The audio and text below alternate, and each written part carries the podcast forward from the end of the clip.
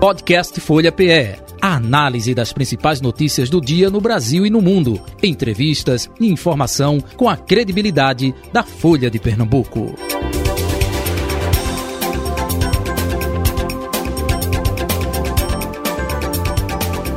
Priscila Lapa, cientista política. Muito bom dia, prazer tê-la aqui, seja bem-vinda.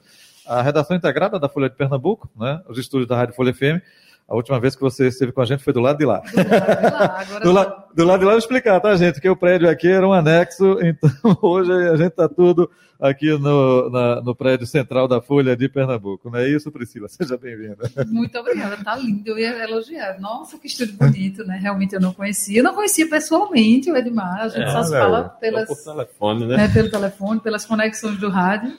Mas é uma alegria estar aqui num momento tão bom, né? Num momento tão desafiador também para a nossa sociedade. 18 dias para as eleições de 2 de outubro, né? Estamos justamente trazendo essa perspectiva, segundo turno, sim ou não, depende, pode acontecer, tanto no cenário local, aqui em Pernambuco, quanto nacional. Priscila, qual a tua opinião sobre isso? É, vamos primeiro falar do contexto local, né? Para pegar os ganchos aqui de, de Edmar, né? Eu acho que é uma das eleições mais curiosas, né? De, dessa história recente do estado de Pernambuco, né? principalmente quando a gente volta para a eleição de 2018. Parece outro estado, parece que muita gente, inclusive muitos estudiosos né, de outro estado, tem me perguntado muito né, o que aconteceu em Pernambuco, como é que é isso aí, e muito de forma muito enfática, tentando entender esse desgaste que o PSB sofreu, é, tendo é, feito a eleição em 2020 o prefeito da capital. Né? Então, que é notório qualquer partido, a gente não precisa nem conhecer o contexto, mas a gente veja um partido que fica tantos anos no poder, em algum momento isso dá colapso, em uhum. algum momento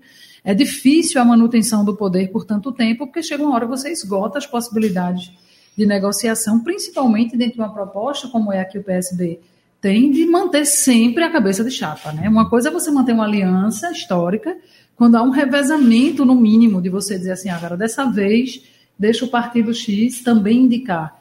Né? Então, isso naturalmente vão surgindo, tem um processo legítimo, e eu acho que isso é talvez o grande legado da eleição 2022 em Pernambuco, independente do resultado, dessa revelação dessas lideranças. Né? A gente tem aí nomes né, competitivos que o eleitor está conhecendo mais agora uhum. e entendendo que são pessoas com competência, capacidade, com ideias até né, para o projeto, para um projeto para o estado de Pernambuco. Isso por si só já é muito bom. Agora, como é que isso se arrumou? Né? Na verdade, se desarrumou. Né? Eu lembro muito bem do, da pré-campanha, quando a gente falava a oposição sai junta, não sai junta. E ontem eu escutei né, o professor Juliano Domingos fez uma síntese muito, muito bem feita de como ele vê esse cenário hoje, né, que, com essa dianteira de Marília consolidada desde que ela entrou no jogo. Eu lembro muito bem que a gente via algumas matérias, a cobertura da mídia sobre a pré-campanha, Marília tinha dado uma sumida mesmo assim do cenário, né? Depois ela volta, faz essa movimentação de saída do PT de filiação ao Solidariedade, que foi algo surpreendente, não foi uhum. algo que estava sendo né, é, pensado antes, as pessoas não, não tinham essa dimensão.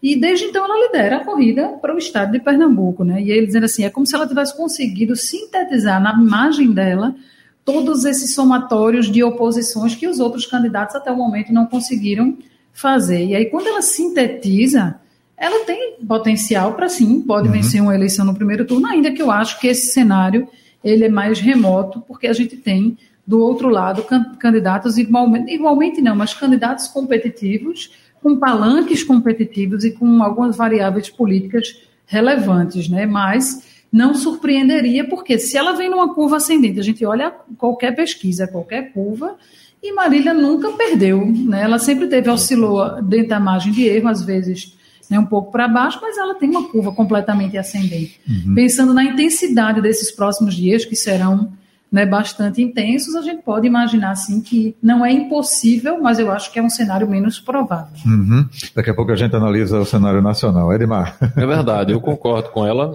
nesse tocante. Agora, o, o, que eu tenho, o que tem me chamado muito a atenção nessa eleição também é o desempenho de Raquel.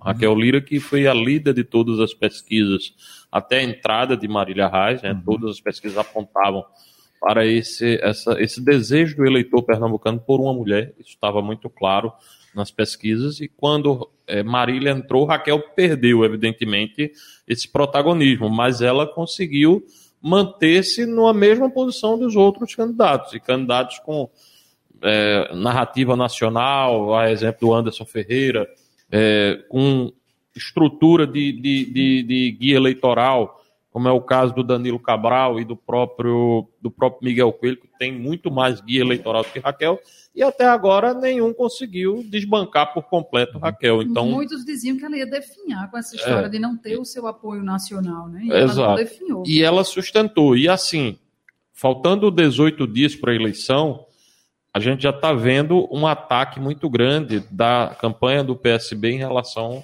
a Marília Reis.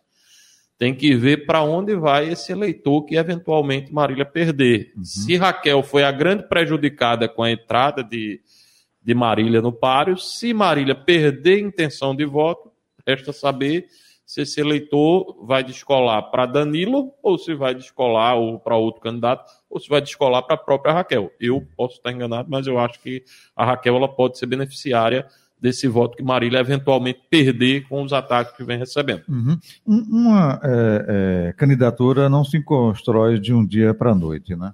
Me corrijam aí, tá? É, isso vai também muito pelo que aconteceu em 2018, Marília pleiteando ser candidata, impedida pelo próprio partido, é, vem para 2020, candidata a prefeita do Recife, primeiro turno, depois segundo turno, né, a animosidade que aconteceu na campanha.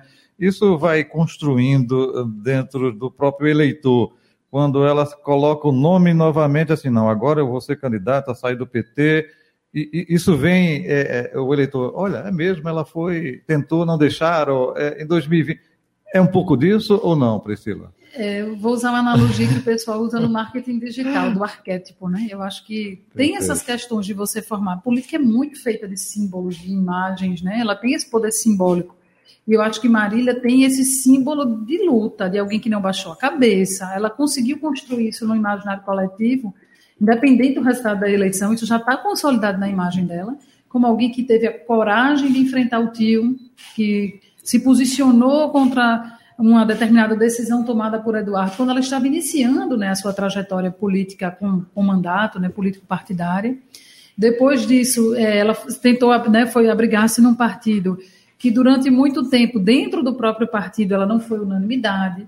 Né? Todas as vezes, eu lembro muito bem que em 2018, quando existiam pesquisas dessas de consumo interno uhum, né, uhum. dos partidos, já mostravam Marília extremamente competitiva. Se ela tivesse sido candidata em 2018, ela poderia ter ganho a eleição em 2018, porque mostravam que o voto dela não era concentrado na região metropolitana, que no sertão do estado ela já tinha né, algum protagonismo, ela já tinha lideranças conectadas com o projeto Marília Reis, independentemente para onde o partido estava arrumando e por isso ela saiu, ela foi tirada da disputa. Então, as pessoas foram acompanhando esse enredo, e eu acho que 2020 foi, digamos assim, a cereja do bolo, né, dela ter ido para um enfrentamento. Foi uma campanha muito dura, de ambas as partes, diga de passagem, mas foi uma campanha muito dura, e as pessoas viram que ela saiu vencedora politicamente, ainda que tenha sido derrotada nas urnas. E aí isso constrói os elementos perfeitos que caem como uma luva no contexto de 2022 de um sentimento majoritário de mudança. Eu quero mudar, mas pra, eu quero mudar para onde? Tem muitas uhum, opções de mudança. Perfeito. Mas eu vou mudar para alguém que já mostrou que tem coragem. Essa agenda da mulher na política, eu acho que isso é um, também outro legado fortíssimo da eleição de 2022 para Pernambuco, né, o grande protagonismo de mulheres. E Marília sintetiza tudo isso e eu acho que isso explica né, o uhum. seu, a força né, do seu palanque e a força da sua candidatura. Ademar? E eu acrescentaria a, a, análise dela uma coisa que eu tenho observado. Eu gosto muito de assistir o guia eleitoral e eu acho que Marília até agora tem sido perfeita no seu guia eleitoral. Ela não errou em nenhum momento. O guia dela usa muito a pernambucanidade, né, a questão de Pernambuco. Usa bem também a questão de Arraiz, que, uhum. sem sombra de dúvidas, é um, um fator que foi diferencial para Eduardo em 2006 e tem ajudado ela e a própria situação de Lula, né? A imagem com Lula, a vinculação dela com Lula é muito mais natural para a cabeça Sim. do eleitor do que a de Danilo. Eu acho que o, a ausência do PT na disputa pelo governo de Pernambuco, ou seja, não ter o 13 disputando o governo de Pernambuco, talvez tenha ajudado muito essa construção de Marília, essa vinculação do voto com Lula. E Danilo tentou, vem tentando, vem fazendo essa vinculação, mas não consegue, não exatamente porque Marília tem, vamos dizer assim, mais prerrogativas nessa vinculação do que o próprio Danilo. O Edmar, lembrando que em 2020 quando começou a campanha, Marília defendia Lula, de fato, nos momentos mais duros do antipetismo. Né? Muita gente dizia, como é que ela tem coragem? E ela dizia, não, estou aqui. E aí, no início da campanha em 2020, diziam, não, ela está escondendo né, os símbolos, ela está vestindo branco, ela não está vestindo vermelho. E aí, depois de algum momento, houve um ajuste na estratégia de campanha, quando ela começou a trazer Lula... Foi quando pessoas, ela cresceu, ela né? Cresceu, Foi quando ela deu um crescimento maior, quando ela usou a imagem do PT, porque o PT ele tem uma rejeição habitual, naturalmente, do processo político, mas ele também é muito forte. Eu costumo dizer para as pessoas que o PT foi quem botou Marília no, no, segundo turno e, quem foi, e foi quem tirou a vitória dela no segundo turno. Então, hoje ela não tem, ela consegue canalizar o voto do uhum. petista, que não tem simpatia pela, pelo Danilo Cabral, e consegue ampliar para fora desse espectro da esquerda pela questão de Arraes, uhum. de Lula, porque a gente tem que diferenciar uma coisa. Existe o eleitor lulista e o eleitor petista. Perfeito. O eleitor lulista hoje identifica Marília como uma alternativa bastante é, interessante para Pernambuco. Não é à toa que ela está aí muito próxima de, de 45 dos válidos, né? tem 43, outras já botam 45. O próprio IPEC mostrou ela com 45 dos válidos, então é muita força eleitoral que ela vem desempenhando. Deixa eu trazer agora a questão da estratégia da oposição até essa data de hoje, né, 14 de setembro. Antes se falava muito Miguel conversando com Anderson, conversando com Raquel e vice-versa, enfim, estratégia. Olha, o cuidado para não repetir o que aconteceu aqui na capital pernambucana em 2020, né? vaidades, algo é, pessoal. Opa, aí o efeito eh, Marília Reis. É, parece que estava sendo construído só entre eles, né? Vem Marília é, é, sendo oposição, mas de esquerda, né? e vem corroendo. na tua opinião, Priscila, e também deveria ter complicado, né? Isso, mas uma união é, desses três candidatos para tentar fortalecer uma chapa de assim, não, a gente vai construir isso junto. É, é um pouco disso, na tua opinião, ou não? Falta... No plano macro era a estratégia mais óbvia. Não vamos dividir para não perder, né? Vamos canalizar todos os insatisfeitos, todos os que de alguma forma né, estão olhando para esse projeto que está à frente do Estado né, de forma crítica e vão trazer todo mundo para o mesmo palanque. Só que isso não é tão fácil de arrumar. A gente está falando aqui. No papel é uma coisa, né? na prática. Na prática é muito difícil, porque a gente está falando de lideranças políticas extremamente bem avaliadas em seus redutos. Quem é que ia abrir mão para quem? Né? Essa era a grande pergunta que não, não se concretizou. A gente vinha de uma eleição municipal em que esses três players aí, né, Raquel, Miguel e Anderson, tinham sido bem avaliados, bem reeleitos, sobretudo o Miguel, com destaque aí realmente para a votação uhum. do Miguel na, lá em Petrolina. Mas os três tinham juventude, eh, representavam uma renovação, um modelo de gestão diferente, cada um trazia né, nas suas características, então era muito difícil imaginar como é que se daria essa composição. Agora, houve um ensaio disso, eles chegaram a lançar uma plataforma de ideias e tudo mais, com essa tentativa de convergência. Então, é, isso é um dos fatos mais inusitados assim da política local. Em 2018, não tinha candidato. A oposição, é, eu lembro que Armando Monteiro dizia, fui para o sacrifício, né? Assim, porque não tinha outro candidato, eu tenho que ir sabendo das chances remotas naquele momento, né, de, de ganhar a eleição. E em 2022 a gente tem muito candidato. Como é que resolve? Como é que chega no meio termo, né? E eu acho que houve sim um subestimar dessa potência do eleitorado de esquerda em Pernambuco e dessa oposição à esquerda. Né? Tem é, outro fato curiosíssimo que a gente tenta explicar para fora aqui do Estado é que todos vieram da Frente Popular, com mais tempo ou menos tempo de, de, amizade, Verdade. de parceria, mas todos são gestados no mesmo ninho assim político, né? Tanto que nenhum deles fala mal de Eduardo, eles falam mal de Paulo Câmara, trazem críticas à questão de Lula, né, nacionalmente. Anderson se cala sobre esse aspecto, mas todos vieram dessa mesma linhagem, né, participaram de algum momento da construção é, do projeto da Frente Popular. Mas, de fato, eu acho que houve, assim como em 2020, eu também acho que em 2022 permaneceu a ideia de que o antipetismo era suficiente para uma candidatura de oposição mais de centro e direita ter mais chances de ganhar a eleição do que uma candidatura mais posicionada à esquerda. E agora a, a história, o contexto está se mostrando que não era exatamente assim, né? que tinha uma força ainda muito grande desse eleitorado, tanto que Lula, nessa, nessa última IPEC, ele cresce no Nordeste, uhum. né, ele vai para 61%. 61 a 22, né? É, do, do, do, do, eleitorado nordestino. Claro que nas capitais é diferente, eu acho uhum. que isso é um dado importante. Como foi em 2018, é diferente também, existe um, uma força do bolsonarismo maior, metropolitano, né, nas, nas cidades mais metropolitanas, mas houve um subestimar, sim, no meu entender, de percepção do potencial de uma candidatura de oposição à esquerda, que é Marília uhum. Reis. Eu acredito que existia um cenário colocado para as três candidaturas de oposição. Uhum. O cenário sem Marília. Você enfrentaria um PSB desgastado, de 16 anos, e aí quem fosse ao segundo turno se juntava e derrotava. Quando Marília entrou, eu acho que faltou uma reavaliação Perfeito. por parte dos três principais atores, né? Raquel, Miguel e Anderson. E eu diria mais, eu diria Miguel, eu acho que ele teve um, tem um desafio muito maior nessa eleição do que Anderson e Raquel. Por quê?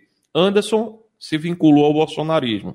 Ele é um candidato que, chegando ao segundo turno, ele é tido como aquele que todo mundo ganha. Pode ser que não, mas todo mundo tem o sentimento que se Anderson chegar ao segundo turno, pela nacionalização contra Marília, é, ele perderia para Marília no eventual segundo turno. O Miguel, ele nem foi Bolsonaro, né? ele ficou sem Bolsonaro e não é mulher, porque o eleitor que é mulher tem esse detalhe. Então ele está numa situação hoje bastante complicada, tanto é que ele, apesar de ainda estar empatado tecnicamente, mas ele nunca conseguiu em nenhum momento apresentar, por exemplo, 15 pontos ou 14 pontos. Ele não. nunca ultrapassou Raquel. É, ele nunca ultrapassou Raquel. Então, assim, é um desafio muito grande. Eu acho que a oposição errou nesse ponto, errou nesse time aí de, de não reposicionar, não reavaliar o outro cenário que se tinha com a entrada de Marília. Até porque tem um detalhe, tem um dado que pouca gente se, se atrela a ele. Nós tivemos em Pernambuco, de 1982 a 2018, 10 eleições para o governo de Pernambuco. Foram 10 eleições para governador. Em apenas duas eleições, um candidato de direita ganhou em Pernambuco oito eleições, o candidato de esquerda ganhou.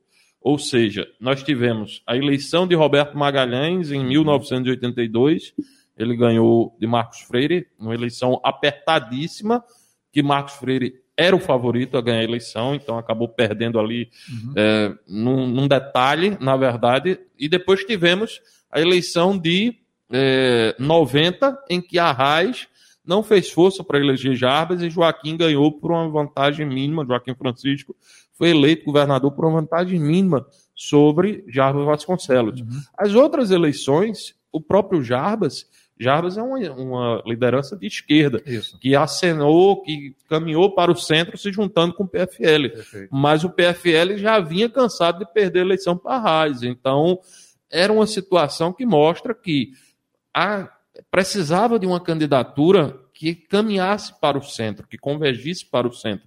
E essa candidatura, levando em conta a questão nacional, uhum. a vinculação de Anderson e do próprio Miguel pela questão bolsonarista, eles teriam dificuldade no eventual segundo turno contra um candidato de esquerda, contra o próprio Danilo. Então, acho que eles não avaliaram bem e, e por isso que Raquel hoje ela está bem posicionada, porque ela consegue entrar onde Anderson e Miguel têm dificuldade, que é no eleitorado de centro e centro-esquerda. Que Raquel é oriunda do PSB, né? Uhum. Vem numa, pai, numa né? Fernando Lira de esquerda também. Então, assim, toda essa situação que a oposição não avaliou. Então, hoje há essa questão que Pernambuco é de fato um estado de esquerda, é um estado realmente que olha para a esquerda, tem prioridade no eleitorado de esquerda. Perfeito. Vamos analisar agora nacionalmente, Priscila. Comece aí, como é que você vê a Vamos real situação, há 18 dias das eleições. Né, temos aí essa última pesquisa que deu o que falar, e até agora eu estou tentando entender por que essa pesquisa IPEC dessa semana deu tanto que falar, porque ela mostra um cenário de estabilidade muito parecido com o que tinha até então, né? Mas tem alguns nuances que realmente explicam o furor de um lado e, né, e uhum. outras questões do outro. Primeiro é a gente tentar entender onde foi que Lula Quais foram as consolidações dele, em que perfis? Né? Eu acho que a Porque ele subiu dois pontos, né? mas dentro da margem de erro, ou seja, é, e mas... Bolsonaro permaneceu com a mesma pontuação. É isso que está causando esse furor. Esse né? furor. De um lado, ah, vai dar para chegar no primeiro turno, não dá. Eu acho que tem nessa trajetória final começam a imperar alguns temas Né? Primeiro, eu queria fazer uma observação sobre o vazio temático da eleição. É uma eleição em que a gente não discute o Brasil. A gente discute quem é pior, quem é melhor, quem roubou, quem não roubou, quem faz. Que já está assim há alguns anos, né? Já está É, assim. já vem. É, já vem, Em já. 2022, criou-se pelo menos, eu acho que eu fui uma iludida, mas eu criei a expectativa de que a gente poderia discutir a economia. Bora, pessoal, discutir a economia, né? E isso acabou não acontecendo. Claro que tem uma discussão subjacente econômica que né, tem a ver com a percepção de melhoria, tanto que alguns dos indicadores que se comenta muito dessa pesquisa IPEC é o quanto as pessoas acham que a economia está melhorando e que pode, de expectativa de que ela ainda vai melhorar. Reduziu significativamente o percentual de pessoas que achavam que estava muito ruim, que não tinha essa desilusão econômica, ela está diminuindo. Então, num clima como esse, candi- melhor avaliação de Bolsonaro, em geral, em alguns segmentos, né, principalmente para aqueles que estão menos afetados um pouco com a inflação. E assim, aquela ideia de que o tema da pobreza, da miséria seria um tema de fato dominante, vai perdendo um pouco de espaço à medida que, para um certo segmento da sociedade, a situação vai ficando economicamente menos desconfortável. Isso. Vou nem dizer mais confortável, né?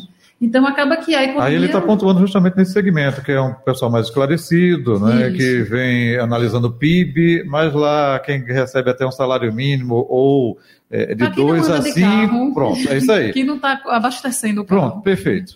né, tem essa, essa percepção, apesar de, é onde eu acho que, para mim, isso é grave da gente não pensar no conjunto, né? A gente, como eleitor, não fazer essa avaliação, está melhorando para mim, mas está melhorando em geral ou só está melhorando para mim mesmo, né? Mas esse exercício de altruísmo ele está muito distante desse processo eleitoral de 2022. Mas o fato que chama atenção na pesquisa é a estagnação de Bolsonaro no segmento evangélico. né? Tinha-se a expectativa de que ele poderia estar, continuar crescendo pelas últimas investidas. A gente tem tido aí é, notícias de inserções realmente de lideranças ligadas a Bolsonaro muito fortes no, né, no segmento evangélico, tentando manter esse eleitorado em crescente. Mas isso não aconteceu, pelo menos de acordo com o IPEC, não está uma estagnação em 48%.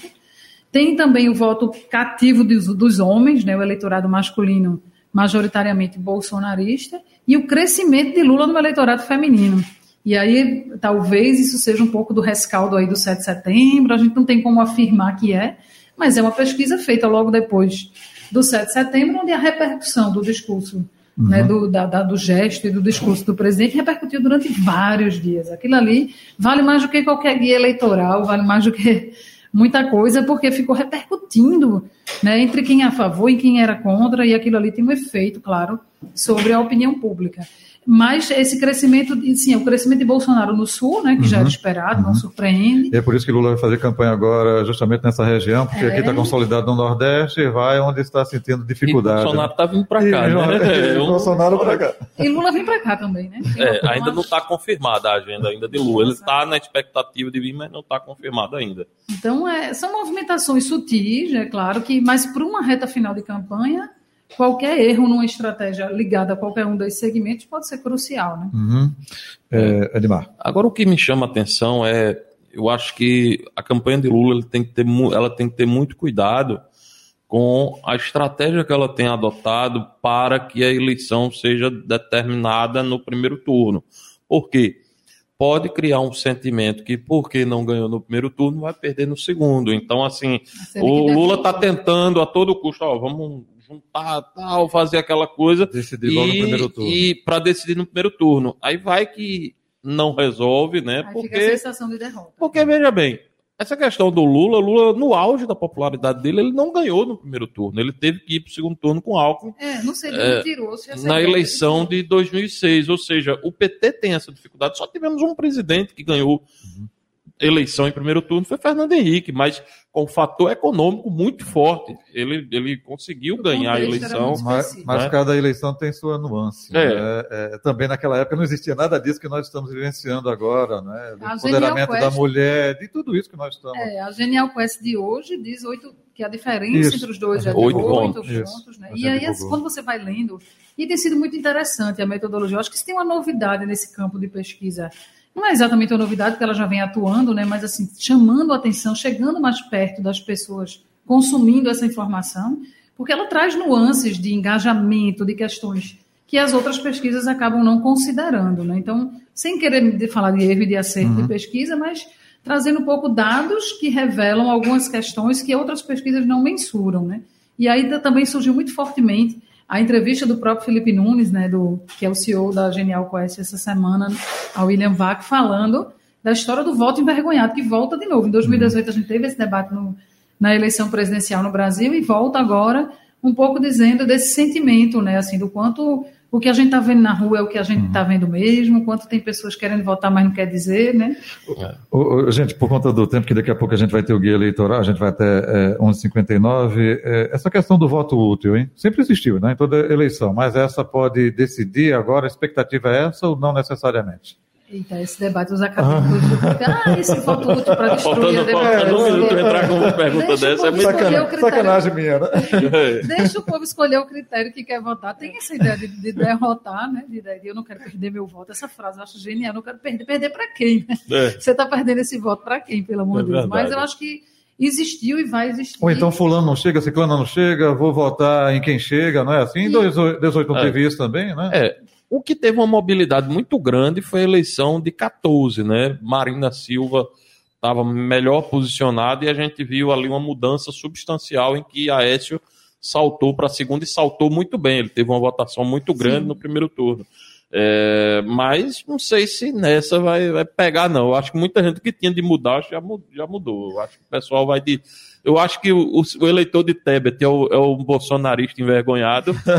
e, o eleitor de Ciro, ele tá meio que. Mas eu acho que ele tem, tem nuances ali, tanto de lulistas quanto de, de bolsonaristas ali que podem ir para o segundo Boa turno. Boa definição. Gente, a resposta disso tudo daqui a 18 dias. É, como diz um amigo meu. Aproveitando. Já diga, conclua. Os prognósticos vêm depois, né? Exatamente. Então, aproveitando, eu sei que seu dia é, na eleição vai estar agitado a agenda, mas se puder chegar aqui na Rádio Folha, não é? com certeza será, será bem-vinda aí. A produção entra em contato para que a gente pode possa marcar aí. Priscila, muito obrigado. Viu? Um abraço para você, tudo de bom. Edmar, um abraço. Até um amanhã. abraço, até amanhã. Muito bem, vamos eh, finalizando o nosso Folha Política de hoje. Podcast Folha PE a análise das principais notícias do dia no Brasil e no mundo. Entrevistas e informação com a credibilidade da Folha de Pernambuco.